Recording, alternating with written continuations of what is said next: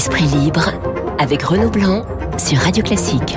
8h41 sur Radio Classique, Esprit libre avec Luc Ferry, comme tous les lundis. Ça rime. Remarquez, vous viendriez le mardi, le mercredi, le jeudi ou le vendredi. Oui, ça, rime également. On va commencer avec, euh, avec ce, ce sondage dans le Figaro. Le titre du Figaro, Macron et Le Pen restent toujours favoris. C'est vrai que le sondage IFOP indique que quel que soit le candidat de la droite, c'est il faut se préparer. Alors on est quand même à sept mois de la présidentielle. Il faut se préparer au match euh, retour de, de 2017. Le, pire scénario pour la droite, on est en train de le vivre pour vous, Luc, avec finalement les deux candidats possibles, Xavier Bertrand et Valérie Pécresse, au coude à coude. Le fait qu'ils soient au coude à coude, est-ce que c'est pas la pire chose qui puisse arriver à la droite? Oui, oui, bah vous avez raison. Je pense aussi que c'est quasiment carbonisé pour la droite. Le, le, scénario de la dernière fois va se reproduire. La primaire a toujours été une, catastrophe. Elle génère des difficultés, des haines, des tensions qui sont impossibles à résorber après. Et donc, euh, si la droite aujourd'hui, si les, les deux ou trois candidats, parce qu'on peut pas écarter Michel Barnier, si les deux ou trois candidats étaient capables de se mettre d'accord hors de la primaire, ça aurait un effet magnifique. Les, les électeurs de mais droite alors, ce serait plus la droite française, Luc, en quelque sorte. Si hélas, vous avez raison, ce serait la bonne solution, donc c'est celle ouais. qui ne sera pas adoptée. Et donc, euh, le, le, le, départage par la primaire, si primaire il y a, puisque ça n'est pas encore Non, c'est pas encore fait. De toute façon, ça prendra du temps, ça laissera des effets extrêmement négatifs. Et puis, c'est assez misérable comme système de départage, parce que ça ne crée que des tensions, encore une fois, des inimitiés. On a vu que la primaire a coûté son élection à Fillon. Et donc, euh, à cause de l'inimitié de, de, des, des, autres candidats, et en particulier de Nicolas Sarkozy. Donc, on sait très bien que c'est une, un système qui est euh, catastrophique et que, encore une fois, si les leaders de la droite avaient le, le courage, l'audace et aussi l'intelligence, bon, de se mettre d'accord hors primaire euh, pour que, dans un sens ou dans un autre. Vous n'y croyez pas euh, Non, je, je n'y crois ouais. pas beaucoup, mais c'est le seul système qui marcherait. Ouais. Et sinon, en dehors de ce, de ce système-là, c'est d'un accord à l'amiable, si je puis dire, avec une équipe derrière. En dehors de ce système-là, en effet, euh, le sondage du Figaro n'a rien d'étonnant, de Figaro LCI n'a rien d'étonnant, parce que il est évident que euh, Macron euh, remportera l'élection. D'autant que la défaite de Marine Le Pen au régional lui a quand même mis un sacré coup sur la tête. Hein. C'est pas, c'est pas facilement rattrapable. Alors on va écouter Christian Jacob, qui était euh, le président des Républicains. Il était sur RTL ce matin. Évidemment, il est beaucoup plus optimiste euh, que Luc Ferry. Ah, on l'écoute. dommage. Chaque fois que l'on met les gens autour de la table, on voit bien que sur des sujets comme le pouvoir d'achat, comme l'immigration, comme la fiscalité, comme la santé, comme la sécurité ou d'autres sujets, eh bien, à chaque fois, on arrive à se rassembler. Et bien évidemment qu'on arrivera, va venir le, temps de l'incarnation. On va pas se cacher là-dessus. Les seuls qui décideront, ce sont les militants, parce que moi, je tiens ma légitimité des militants de notre famille politique, et j'ai toujours dit que c'est à eux que la décision reviendrait. La petite phrase d'Éric Ciotti, candidat à la primaire, hein, qui n'est pas, ce n'est pas encore acté, euh, disant entre Macron et Zemmour, je voterai Zemmour au, au, au second tour. Comment vous l'interprétez bah, C'est une évidence pour Éric Ciotti. Je ne ouais. vois même pas pourquoi on en parle. Éric Ciotti est évidemment, sur le plan intellectuel, politique et moral, un milliard de fois plus proche de, de Zemmour que de Macron. Donc je vois pas pourquoi il dirait le, le contraire de ce qu'il pense. Maintenant, ça, ça, ne, ça ne représente pas l'électorat des, des, des, de, de, la droite républicaine. C'est le, le point de vue d'Éric Ciotti, c'est tout. Mais bon, encore une fois, ça n'a rien d'étonnant. Ce que vient de dire Christian Jacob est, est terrible et c'est terrifiant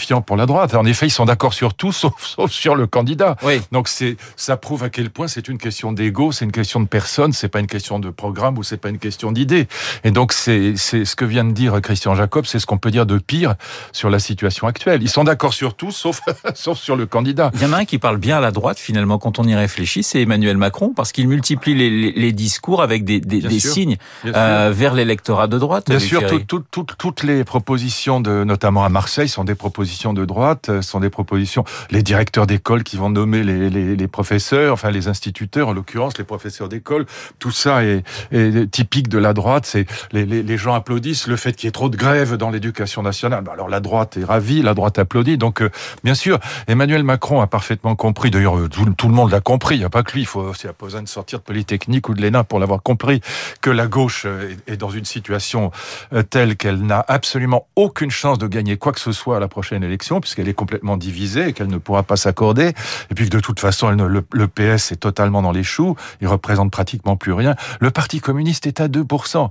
Et donc, euh, Emmanuel Macron sait très très bien que le, le seul risque qu'il a de ne pas être réélu, ce serait qu'un candidat de droite euh, émerge et que la droite républicaine se rassemble derrière, derrière lui. Et donc, euh, il, tient un discours partout où il va sur la sécurité, sur l'école, il tient un discours de droite. juste une petite chose avant, juste, votre avis d'ailleurs en tant qu'ancien ministre de l'Éducation nationale sur cette idée euh, qu'un directeur d'une école puisse choisir son équipe J'ai toujours été contre, j'ai toujours été très très contre. Je pense que le, la vertu, il faut pas mélanger les systèmes américains et français. La vertu, chacun a ses vertus, mais la vertu du système républicain à la française, c'est d'envoyer partout dans les territoires des professeurs qui sont recrutés par le même concours, ou pratiquement les mêmes concours. C'est un petit peu différent pour les professeurs d'école, puis ce sont des concours régionaux, mais enfin globalement, ce sont des concours euh, qui sont extrêmement difficiles à passer, ce qui fait que les, nos élèves, nos enfants ont une chance euh, énorme que n'ont pas euh, les Américains, c'est d'avoir partout sur le territoire la même qualité d'enseignement devant eux. Et si le, le, j'entends partout le système scolaire français ne marche pas, c'est complètement idiot, c'est pas vrai.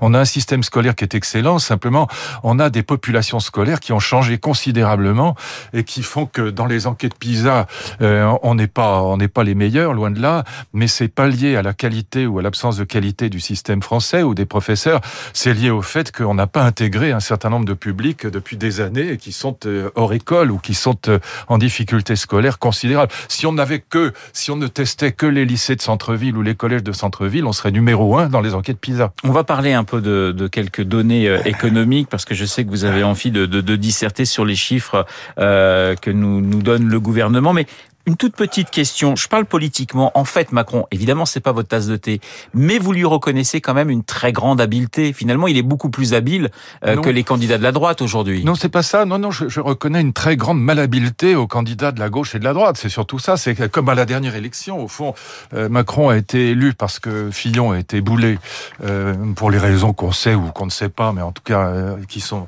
le, le, résultat est visible. Et donc il y a, il y a toujours cet acharnement du parquet national financier contre lui aujourd'hui.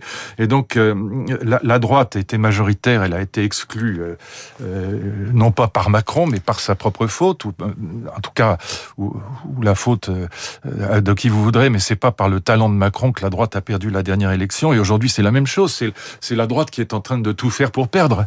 Voilà, c'est pas quant à la gauche. Non, la gauche, c'est autre chose. Elle est hors jeu. Elle est hors jeu pour une raison de fond que mon ami Julliard a souvent analysé, mais moi-même aussi. On n'est pas, on on n'est d'ailleurs pas les seuls, c'est que la gauche a abandonné la question sociale, c'est-à-dire la question du, la question ouvrière, pour dire les choses euh, simplement, la question du prolétariat. Elle l'a abandonnée au profit de la question sociétale, du woke, du, des, de l'indigénisme, du féminisme, enfin de toutes les questions de, société, et non pas de la question, la question sociale et économique. Et là, là évidemment, elle, ne le Parti socialiste est à 6 ou 7% aujourd'hui. Il est complètement dans les choux. 6% de croissance, taux de chômage à, à, à 8 on se dit après l'épisode qui n'est pas terminé euh, du coronavirus, oui. ce sont plutôt des bons chiffres. Eh ben non, Luc Ferry ce matin nous dit non, bah, non, non, attention, attention, non, attention. Les chiffres sont excellents. Oui. Pas du tout. C'est les chiffres sont excellents. Euh, chômage 8%, ça c'est mieux qu'avant. Euh, croissance à 6%, faillite d'entreprise au plus bas. Donc le gouvernement peut mettre en avant ces chiffres. Maintenant, si vous regardez ce qui est derrière et pourquoi on a ces chiffres, c'est assez terrifiant parce que on a, je vous donne juste, un, enfin peut-être deux chiffres, mais il faut les avoir en tête. Le, la dépense publique représente 62% du PIB. Donc c'est ça qui fait qu'on est en pleine forme, c'est parce que on est sous perfusion, on a on a dépensé 450 milliards d'euros et la, la dépense publique représente 1430 milliards d'euros aujourd'hui. Et donc c'est ça qui fait, évidemment, si vous injectez des sommes pareilles, bah, l'économie va bien, le, le, le, les gens sont pas au chômage, le chômage partiel fonctionne, et donc euh, vous voyez pas les... Jusqu'à là tout va bien. Jusque là tout va bien. Ouais. Euh, si vous retirez l'échelle, ça s'effondre. On est à 120% de la dette de la France est à 120% du PIB, donc on doit être autour de 2700 milliards d'euros. Quand, vous regardez les chiffres du chômage, la France est à 8%. Euh, un, un économiste m'a donné ce matin des, des chiffres qui sont encore plus effroyables que ceux que je citais hier sur LCI, et qui sont ceux qui donnaient Agnès Verdier-Molinier dans le Figaro.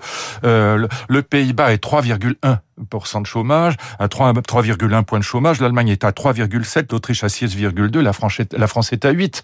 Donc euh, on est, ça va pas bien du tout en vérité, ça va extrêmement mal. Simplement par rapport à ce qu'on attendait. Et si on ne donne que ces chiffres-là, croissance 6%, chômage 8% et faillite en baisse, on dit c'est formidable, vive Macron. Mais si vous regardez encore une fois ce qu'il y a derrière, si à l'échelle et que vous la retirez, euh, c'est, on est dans une situation qui est à proprement parler catastrophique. On a parlé de, on a parlé abondamment de la droite. Il y a les primaires actuellement chez les écologistes.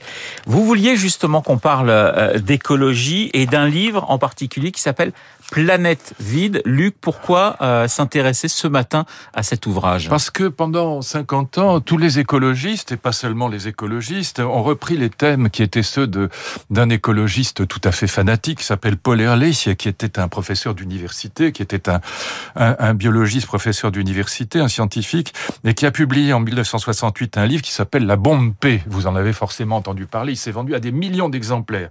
Ce type a été invité dans toutes les chaînes de télévision dans, après la sortie de son livre, il est invité 200 fois dans l'année à la télévision, à la radio, dans les médias. Et donc, euh, il annonce la catastrophe absolue à cause de la surpopulation. Mmh. Il dit, voilà, euh, si, je, je, vous donne une citation qui m'a particulièrement fait rire. En 1980, l'espérance de vie des Américains ne dépassera pas 42 ans. Bon, c'est évidemment totalement faux. Euh, si j'étais joueur, ajoute-t-il, je prendrais même le pari qu'en l'an 2000, l'Angleterre aura disparu. Et alors, le type, tout le monde l'écoute, il devient le, ouais. le porte-parole de, de, tout ce qui compte en matière d'écologie. Cousteau euh, entonne, entonne le, le, même thème, enfin, Nicolas Hulot, évidemment, tout ça. On est tous, ah, pas sur la fin de l'Angleterre, mais sur la bombe P, sur le fait que la démographie... Et vous avez là un livre qui sort, qui s'appelle La planète vide, et qui est extrêmement intéressant. C'est un livre qui est écrit par deux, par deux chercheurs chercheurs canadiens c'est publié aux éditions des Arènes. Il s'appelle Ibitson et Bricker et il cite les travaux de à peu près tout ce qui compte en matière de démographie dans, dans le monde et notamment dans le monde anglo-saxon. Et ce qu'il montre, c'est qu'ils disent planète vide, qu'on va vers une baisse considérable de la population et vers un vieillissement. Pourquoi? C'est très intéressant parce que l'argument est quand même très fort. Alors je sais pas s'ils ont totalement raison ou pas, mais ça mérite, ça mériterait une vraie discussion parce que ça prend à contre-pied tout ce que les écologistes nous annoncent de catastrophistes depuis depuis 50 ans ou même plus. Mais ils disent ceci, c'est qu'il y a trois raisons. L'urbanisation. C'est très important l'urbanisation. L'urbanisation, il y a aujourd'hui 4 milliards de, de, de, de, terriens qui vivent sur, 6, sur 8 milliards, puisqu'on a ouais. en gros 8 milliards. Il y en a 4 milliards qui vivent aujourd'hui dans les villes. Or, ce qu'il montre très bien, c'est que à la campagne, l'enfant c'est très rapidement une aide. Il va, il va travailler avec le paysan, avec les parents, il va travailler au champ. Très rapidement, dès qu'il a 7-8 ans. Et puis, euh, à la ville, le, le, le troisième enfant, c'est un boulet, ça coûte très cher. C'est un boulet financier, on a beau l'aimer, mais il faut une chambre de plus, il faut changer de bagnole, et donc ça, ça coûte extrêmement cher. Il faut l'habiller, il faut le nourrir. Dans les villes, c'est beaucoup plus cher qu'à la campagne. Deuxième, deuxième raison pour laquelle la, la, la, démographie baisse, et elle baisse partout. Après, il donne les chiffres, y compris en Thaïlande, au Vietnam, ça baisse partout. Ouais. Il n'y a que en Afrique et dans le monde arabo-musulman que ça ne baisse pas encore de manière significative, mais ça baisse quand même. La deuxième raison, c'est l'autonomisation des femmes, c'est la libération des femmes. Quand les femmes maîtrisent la contraception et leur corps, eh bien, elles, elles, elles veulent pas cet enfant. Et donc, on a là, ce livre, il faut le lire, il est, il est tout à fait passionnant.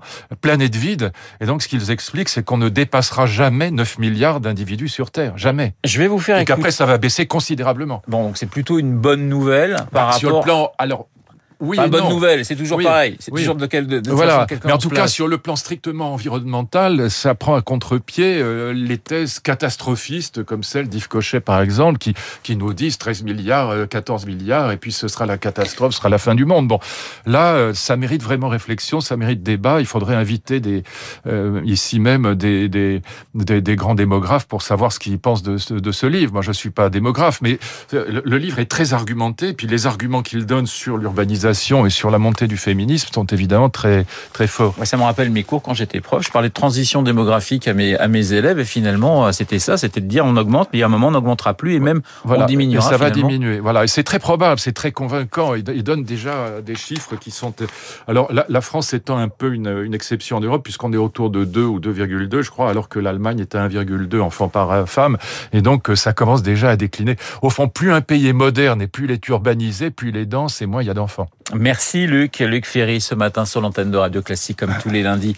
Votre philosophe pour commenter l'actualité. Il est 8h56. Dans un instant, l'essentiel de l'actualité et la météo.